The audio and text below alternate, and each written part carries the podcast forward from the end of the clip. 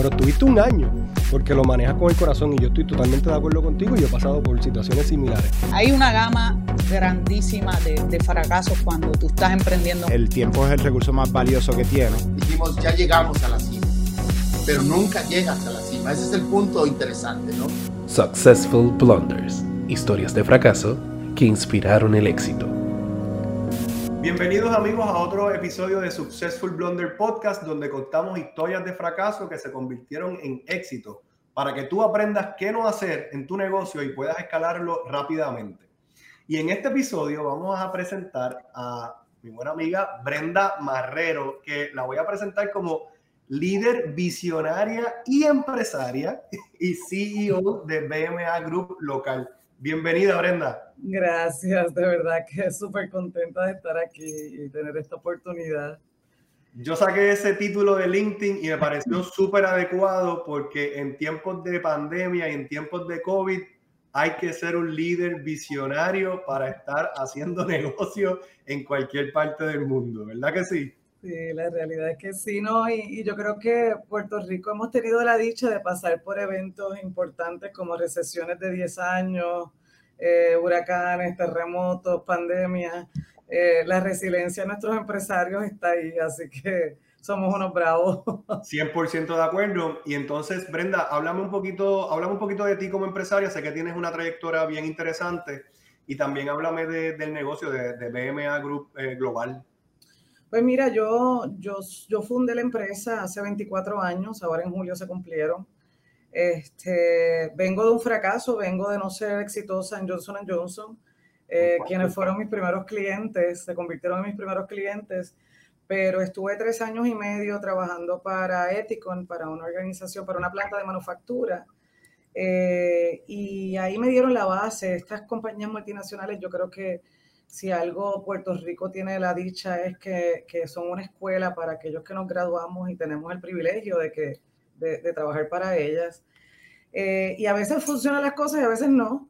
En mi caso nunca soñé con ser emprendedora, fue pura casualidad, eh, porque no quería trabajar en ningún otro sitio que no fuera J&J. Así okay. que creo una propuesta de valor y se la presento a, a mi compañía, porque siempre fue como que parte de mí y me la compraron. Así que así empezó BMA, eh, teniendo a J&J como primer cliente.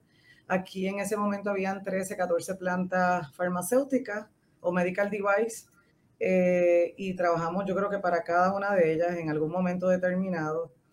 Eh, tengo un staff increíble. Eh, yo creo que a través de estos 24 años pues he tenido gente maravillosa en mi compañía.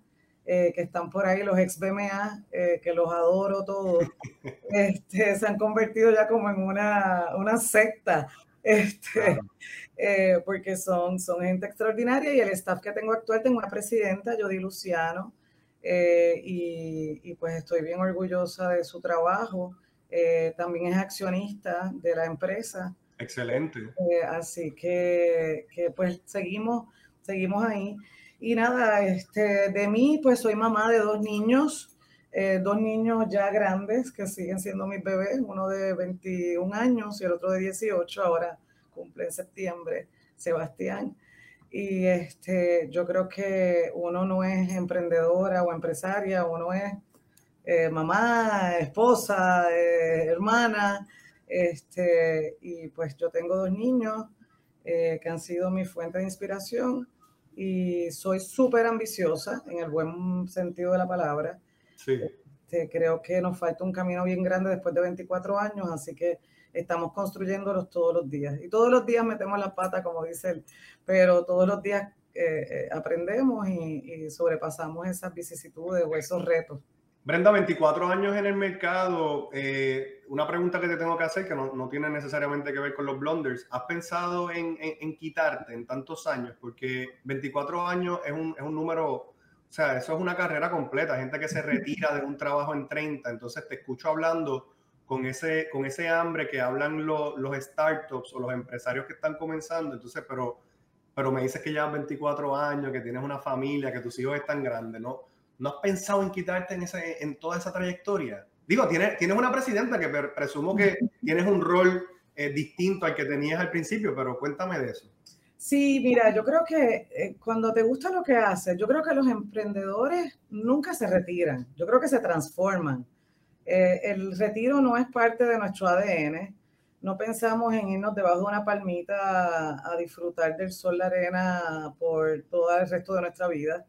Eh, yo creo que si vendemos nuestras empresas, lo que hacemos es que nos metemos en algunos otros problemas Así que tener a BMA me permite emprender cosas nuevas dentro de mi propia empresa y descubrir para qué soy buena y para qué no, eh, sin tener que venderla necesariamente. Pero sí, en momentos determinados, en pandemia me dio mucho miedo, como todos los empresarios, y dije, esto se, no lo puedo decir la palabra, pero este, fue difícil entender qué nos estaba pasando. Y fue un momento en que pensé que vender la empresa era un momento importante pero en estos momentos, después de haber pasado ya otro huracán, Exacto. Eh, y disfrutar hasta de los momentos difíciles y de sustos, porque yo creo que el empresario tampoco termina de asustarse. El día que nos dejemos de asustar, ya no somos empresarios. De acuerdo. Este, vivimos con sustos. Así que yo creo que eso es lo que nos hace tener esa adrenalina constante. y, y no, yo veo cada día como un día distinto para hacer cosas nuevas. Yo siempre digo que el empresario, la diferencia eh, del empresario es que no es que no se asuste, es que desarrolla eh, la, tolerancia a la, ¿cómo es que yo le digo? A la acidez estomacal y desarrolla tolerancia. Porque tú te asustas, pero tú vas para encima. Ah, no, claro, somos sí, sí, sí. Mira, Brenda, pues entonces ya sabes que el podcast es de una situación dentro de muchas situaciones que hay en el día a día de una empresa que salió mal o que fue un fracaso, porque te he escuchado hablar de esto varias veces, y, cómo te moviste adelante. Así que el piso es tuyo, cuéntanos. Pues mira, yo quiero comenzar por decirte que eh, escuché los podcasts anteriores de los compañeros que han pasado por aquí. Excelente. Son todos esos y los míos. Así que creo que el, que el que vaya a emprender se los tiene que leer completo porque ahí está la biblioteca. Empezar. Todos hemos pasado por ahí y tenemos que aprender a escuchar estos dolores para no repetirlos porque hay muchas formas de no repetirlos o no caerse con la misma piedra, ¿no?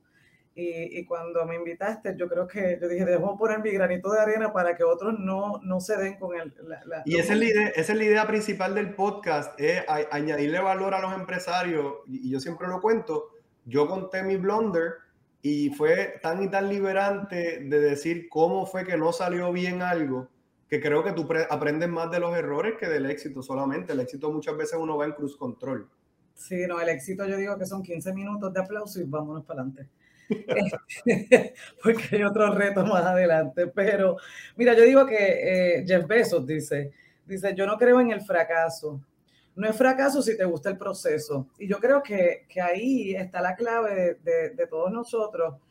Eh, yo creo que sí, que hay muchos fracasos. Me, eh, yo creo que el más importante o relevante es cuando vas a exportar servicios, porque en Puerto Rico la palabra de exportar servicios se convirtió como en una moda. Y, pues todos teníamos que exportar, entra las leyes 20 y 22 y sobre todo la, la, la 20 y nos dicen que esto es maravilloso, el gobierno hace eh, las ferias estas en los países, eh, nos sacan citas en los países, pero exportar es mucho, mucho más allá y es una preparación personal eh, que nadie habla de ella. Este, yo creo que parte de, de, hoy día tenemos, estamos en 24 países, tenemos 8 oficinas, pero, pero haber llegado ahí fueron muchas piedras y fueron muchos errores. El primero va contigo mismo cómo tú te preparas para de verdad como persona exportar, eh, vivir en un avión, sacrificar a tu familia, porque dicen que esto es sexy, pero esto es sexy los primeros viajes, después ya agota. Yo no puedo estar más de acuerdo contigo y muchas personas que, que son amistades mías, yo, yo tengo, y aquí yo, yo voy a poder relacionarme mucho contigo, porque nosotros exportamos y también hemos, hemos tenido negocios en República Dominicana. Y, y, ese viaje todo el mundo lo ve tan sexy. Pero realmente yo le, digo a la, yo le digo a la gente, nunca va a ser sexy levantarte en Puerto Rico, ir a firmar un documento en República Dominicana y regresar a dormir a tu casa en Puerto Rico, nunca va a ser sexy. Eso es un dolor de cabeza. Sí, y la realidad es que tienes que prepararte tú primero, saber que vas a estar mucho tiempo fuera de tu casa, preparar a tu familia, explicarles y prepararlos y hacerlos parte de ese sueño, porque ese sueño es tuyo, no es de más nadie. Así que yo creo que eso, eso fue parte de un crecimiento que tuve. No lo hice al principio parte, era mi sueño y entendía que no era necesario, que ellos por default, como dicen, me van a acompañar, pero haber, haber dado para atrás y entrarlos en, en, en que este sueño no iba a ser el de ellos, pero necesitaba ese apoyo y necesitaba llegar a casa y sentirme eh, apoyada y, querida por mis seres queridos, era, es importantísimo. Y a nadie, pues todo el mundo piensa en lo económico y demás, pero preparar a, ti y a tu familia para ese cambio eh, a distancia eh, es, es bien importante. Lo segundo es que nos hablaban de exportación de servicios y nunca nos dijeron que teníamos que tener mucho, mucho, mucho dinero en el banco porque lo íbamos a gastar todo, porque los errores se pagan con cárcel o con dinero. Gracias a Dios se pagan. Yo siempre he dicho que es con tiempo y dinero, tengo que añadir cárcel. cárcel o dinero, olvídate. Y cuestan mucho, los errores cuestan mucho. Este, trabajar con monedas distintas, este, fortalecer un departamento de finanzas que a veces subestimamos su valor, eh, fue, fue algo que, que aprendí muchísimo. Este, yo, pues, de recursos humanos, pues, me enfoco en la gente y, y el desarrollo de la gente dentro de los clientes. Finanzas es como un mal, como un mal necesario, ¿no? Monetiza lo que hacemos, pero no estaba en el centro de nuestra operación. Y tuvimos que cambiar dramáticamente esa mentalidad, eh, pero nos costó muchos años. Yo te diría que de los 24 que llevamos, los últimos cuatro años después de mucho desgaste. Entendí que si no tenía esa plataforma robusta, si no invertía en gente buena, eh, si no invertía en su desarrollo en el área de finanzas, el negocio se iba a quedar atrás por mejor oportunidades que teníamos de crecerlo. Y una pregunta, Brenda, eh, ¿haces finanzas en el país o lo haces centralizado desde Puerto Rico? ¿Cómo manejas esa parte? Mira, al inicio cada país, eso eso, eso metimos toda, o sea, tengo el libro completo, pero no lo quiero aburrir, pero sí al inicio, eh, cada país eh, trabajamos con una firma de contabilidad, una firma mediana que podía ser de estos nombres que son bastante conocidos en, en las firmas de Puerto Rico. Em, y fue un fracaso porque nuestro trabajo, parte de nuestro core business es nómina. Nosotros necesitamos gestionar los salarios de profesionales en distintos países.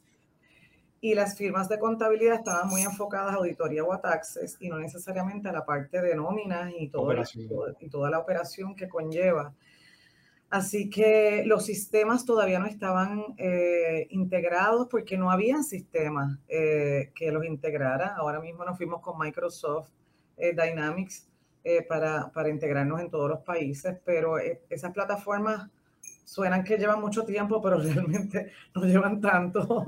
Eh, y, perfecciona, y perfeccionadas, porque muchas de ellas son plataformas que ellos han adquirido y no las han integrado entre ellas, entonces no, no es lo que es hoy día. Y cada país tiene cargas sociales distintos, cada país tiene reglas distintas, así que tenemos que tener un proveedor local eh, que conozca esas reglas. Y, y, pues ahí, ahí créeme que, que dimos con muchos traspiés.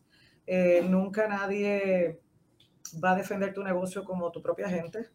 Así que yo no recomiendo a nadie que haga outsource de contabilidad en, su, en sus negocios, tenga los internos y que se conviertan en manos derechas eh, de los resultados de la empresa y de, y, de, y de, la proyección a largo plazo que te ayuden en el camino de, de direccionar tu empresa y de, ese sueño, eh, aterrizarlo en, en, tangible. Y eso no te, la va, no te va a apoyar un externo. Así que este, hoy día pues ya contamos con un departamento de, centralizado en Puerto Rico, pero en cada país tenemos un grupo que lo atiende interno. O sea, en Costa Rica está su grupo, en Panamá está el grupo, en Dominicana. Dominicana atiende todo el Caribe. Eh, Puerto Rico atiende desde aquí todo lo que es ley 20 también en otros países, así que mi grupo ha aprendido a facturar y a... Ah, está brutal, brutal. Este, y desde aquí manejamos la contabilidad de Estados Unidos, Este, aunque tenemos una firma todavía ya, pues está, la, la, la, segunda parte de la integración de Dynamics es en los países de, de nosotros tenemos un holding de cuatro países, eh, Panamá, Costa Rica, República Dominicana y Puerto Rico, y los otros restantes, eh, cada uno tiene su propio CPA, pero están integrándose dentro de, de, lo que estamos trabajando con Dynamics para correrlo todo centralizado desde Puerto Rico. ¿Cometiste errores en, en los lugares que fuiste? Eh, o sea, mirando para atrás, ¿sientes que pudiste haber abierto países en, en, un orden distinto al que lo hiciste o que ibas muy rápido abriendo países? Háblame un poquito porque son muchos, son 24, ¿verdad? Sí. Mira, el error más grande fue subestimar a América Latina ¿no? y me dio mucho coraje conmigo misma y con la falta de educación, instrucción que tenemos en, en, en el país y conmigo, que uno es responsable de su educación de llegar a Perú y entender que pensaba que era una montaña con una llamita allí y tres indios.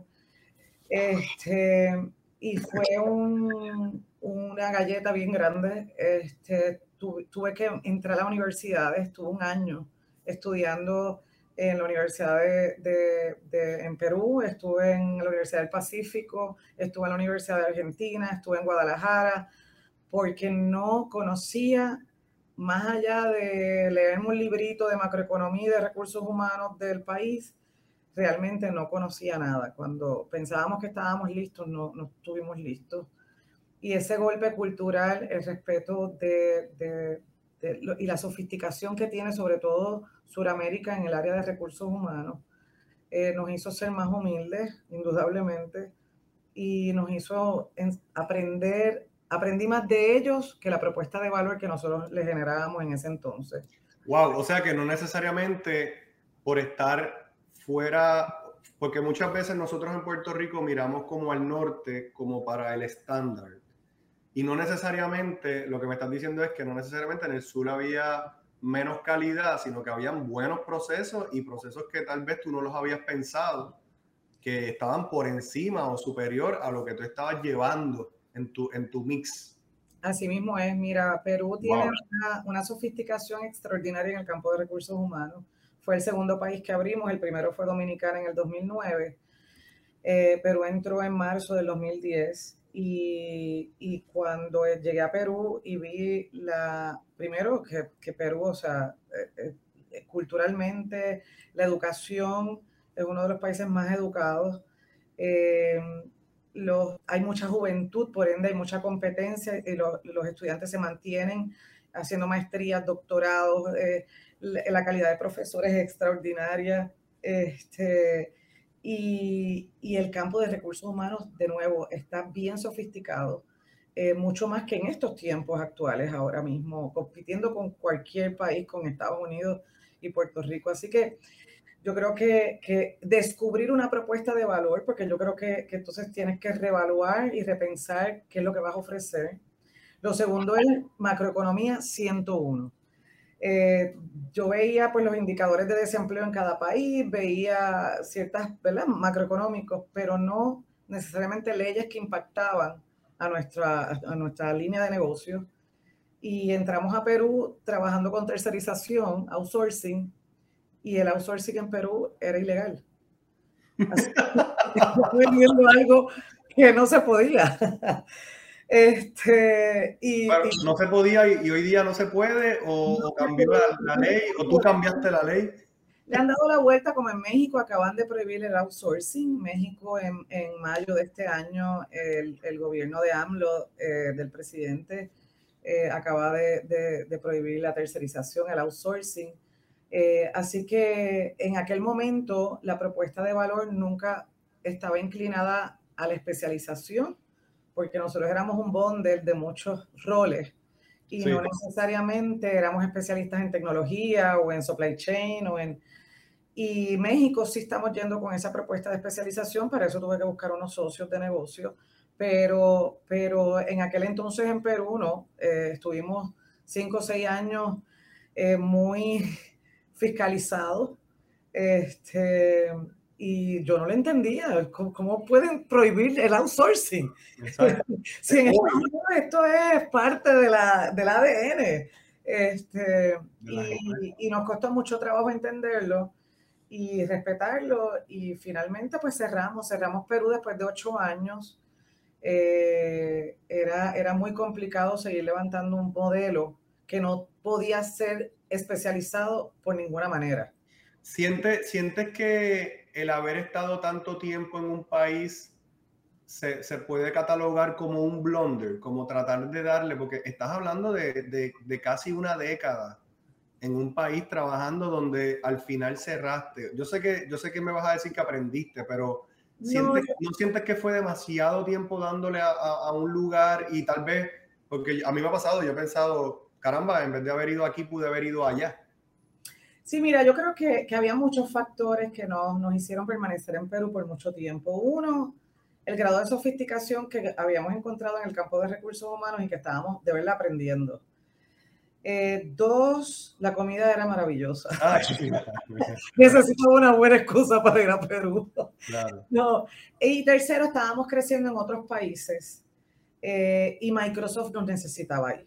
O sea, la realidad es que Microsoft se convirtió en el, yo digo Microsoft, pero detrás de esos nombres hay gente detrás eh, y fue una profesional extraordinaria que nos dio la, la oportunidad eh, puertorriqueña en compras, eh, que a ella le debo pues gran parte de lo que es BMA Group hoy. Del éxito, confió, claro. claro, confió en nosotros, nos dio coaching, nos dio esa oportunidad de exportar servicios y Perú era parte de, por así decirlo, un favor, porque Microsoft estábamos con ellos en Panamá, en Costa Rica, en Trinidad y Tobago, o sea, a, haber creado una estructura y un modelo de negocio y ser tan tenaz o insistentes en que funcionara el modelo y que los sí. y acomodarnos a su necesidad fue lo que nos permanecimos por ello tanto tiempo. Pero fue que vimos el que el, era un modo de agradecer es, es, esa oportunidad que no te la da todo el mundo, porque cuando decimos vamos a exportar servicios, no es como que todo el, o sea, hay mil compañías multinacionales que te abren las puertas, ¿no? Claro. Y entonces, ¿hay algún país que te arrepientes de haber ido? De los 24 que me estás diciendo. No, no, yo creo que no. O sea, no. Yo creo que lo que, lo que sí fue retante, y yo creo que la aconsejaría a los, a los empresarios no hacer, es que tener, diluirse tan rápido en veintipico de países. Te, o sea, el crecimiento nuestro fue orgánico por necesidades de los clientes. Colgate nos decía, te necesito en Haití, en República Dominicana y en Surinam. Y ahí vamos a abrir Surinam, este, pero lo abríamos porque Colgate era cliente nuestro acá.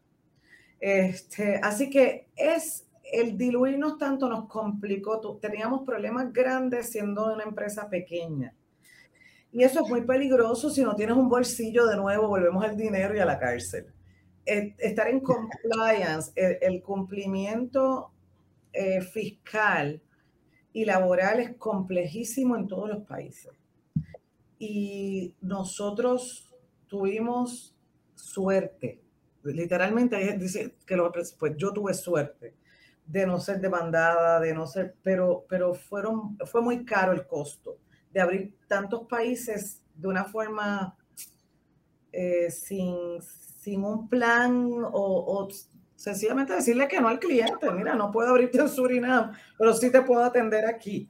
Eh, yo creo que ese grado de flexibilidad absoluto que le damos a nuestros clientes, a veces nos pegamos un tiro en el pie porque no nos ganamos dinero, todo lo contrario. O sea, cada país. Sí, el, dolor, el, dolor, de cabeza que significa maybe abrir en Haití. Mi planilla federal es más grande que yo creo que la de cualquier americano. ¿La qué? mi planilla federal. Son como 400 páginas para decir que no tengo dinero. Este, pero es tan complejo que, que, que, pues yo creo que eso sí, exportar y exportar organizadamente eh, y no llevarse por la tentación de, de, de, que tienes una puertita que se te abre, sino que esté dentro de un plan y que lo, que lo contemples y que aprendas a decir que no. Yo, yo, creo que eso es, eh, puede resumir bastante bien este episodio porque estamos hablando primero del de, de tema de contabilidad, creo que, que diste en el punto, y sobre todo la contabilidad, el intercompany, que me imagino que era, era increíblemente complejo porque son 24 países, 24, me imagino, corporaciones, ¿verdad? En cada país tenía una corporación o, o en varios países.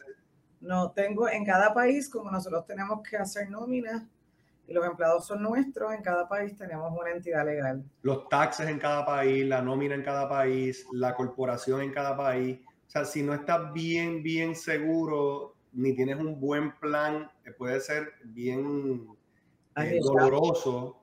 Y, te, y, y, apuesto a que te apuesto, eh, te voy a hacer esta pregunta.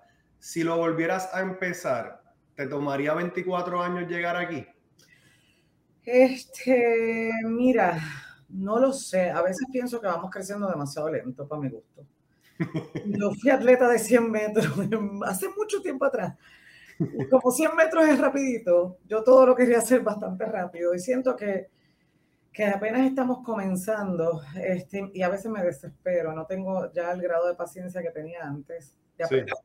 Quiero aprender más rápido y quiero darme los cantazos más rápido para superarlo.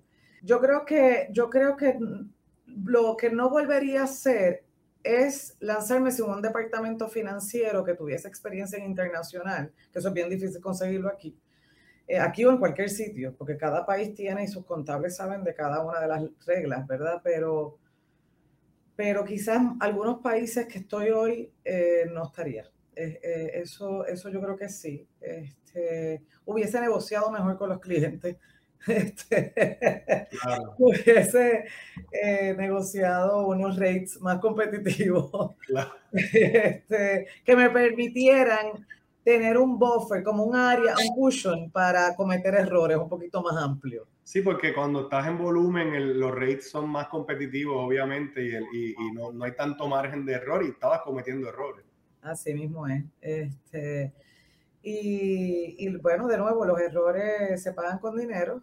Este, y, y, pues nos ha costado, pero, pero realmente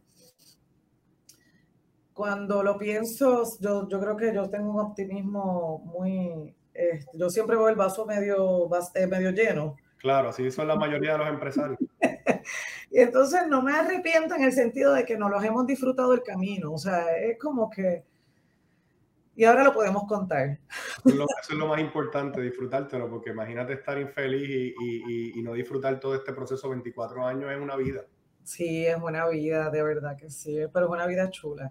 Y entonces, pues, pues resumiendo, tenemos aquí temas de contabilidad, tenemos temas de intercompany, tenemos, tenemos temas de exportación, de, de, yo creo que eh, el tema que mencionaste al principio de exportación estas campañas a veces que el gobierno y entidades de aceleradoras de negocio eh, eh, quieren roman, romantizar, creo que se dice, como mm.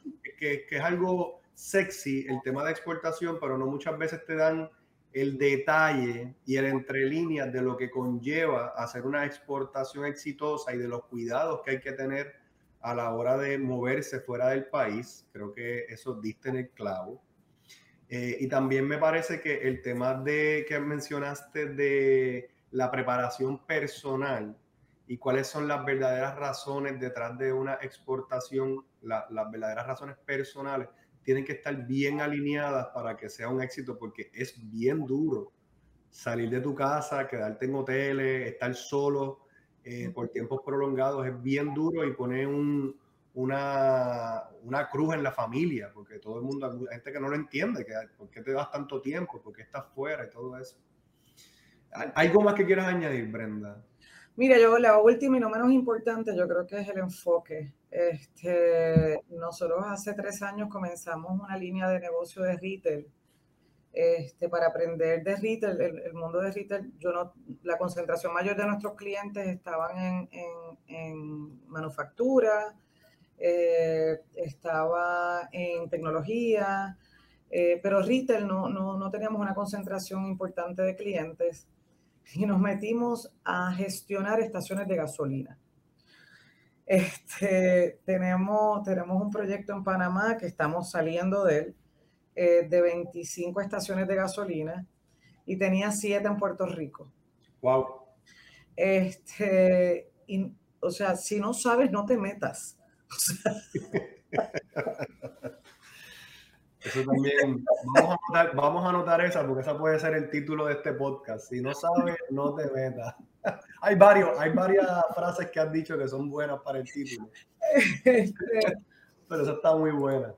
Pero la realidad es que uno subestima el mundo de retail, le tengo un respeto extraordinario.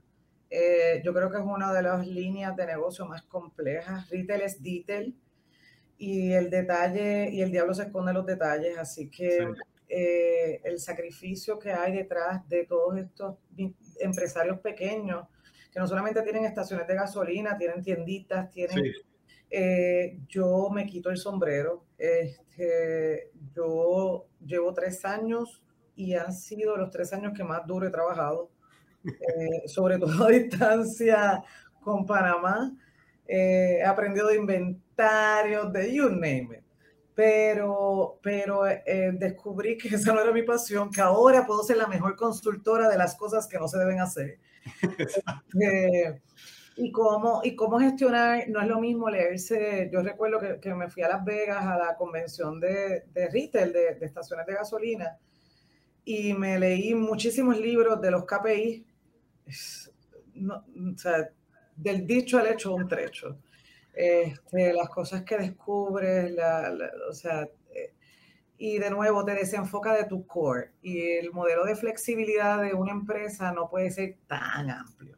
Claro. Tienes no todo. No, este, si no suenas aquí en calle y la realidad es que nosotros probamos ya ese, ese, ese modelo y, y, sabemos que tenemos que enfocarnos en lo que somos buenos eh, y seguir fortaleciendo eh, lo que somos buenos y no nos metamos en lo que no conocemos. Eso, una, eso es, yo creo que el, el, el, core de este episodio. Quiero, quiero que la gente se lleve bien claramente eso, porque muchos de los empresarios cometemos ese error, queremos hacer de todo.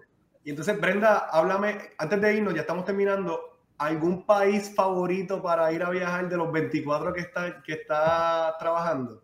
Sí, me encanta México. México Mira, todos tienen su encanto, pero México, wow, eh, su cultura, la gente, ya tengo muchas amistades lindas allí. Eh, un país complicado, eh, pero bueno, ¿qué, ¿qué, país no lo es, no? Es el nuestro. Pero México me, me fascina, su cultura, su gastronomía, su, su, su calor. Eh, yo creo que, que, que, si, si tuviese que vivir en alguno es México, indudablemente la madre patria, España. Este, ese pues tiene, ahí pienso tener parte de mi retiro. Claro que sí. Allá, allá, nos veremos en Europa en, en, algún momento de nuestras vidas. Mira, Brenda, eh, ¿cómo las personas te pueden conseguir? ¿Cuál es tu red social favorita? Pues mira, mi red social favorita es mi celular. Okay. Recuerda que yo tengo un negocio que me gusta hablar con la gente, no me texten, no me envíen email. Okay. Hablamos, nos tomamos un café. Eh, pero sí, BMA Group está en todas las redes eh, y en todas las plataformas. Este, y mi número de celular no es privado, eh yo vivo de aquí. Este, así que 787-593-4586. Lo cojo, cuando no lo cojo, es porque estoy ocupada, pero me envío un texto y ya le devuelvo la llamada. Pero sí estamos en todas las plataformas, en todos los eh, Instagram, Facebook, eh, de todo, este, Twitter, etcétera. Eh, pero 787-593-4586 es la forma más rápida de conseguirme. Brenda, te quiero dar las gracias por participar. Ha sido un honor. Se llevaba tiempo buscándote para, para que participaras del podcast porque creo que tienes un, una trayectoria impresionante y quería tenerte. Así que te doy las gracias. Y le digo a los amigos que recuerden seguirnos a través de las redes sociales y si estás viendo este contenido a través de YouTube, dale a la campanita, suscríbete y compártelo para que las personas se beneficien de la información que están viendo. Así que nos vemos en el próximo. Saludos. Muchas gracias. Successful Blunders. Historias de fracaso que inspiraron el éxito.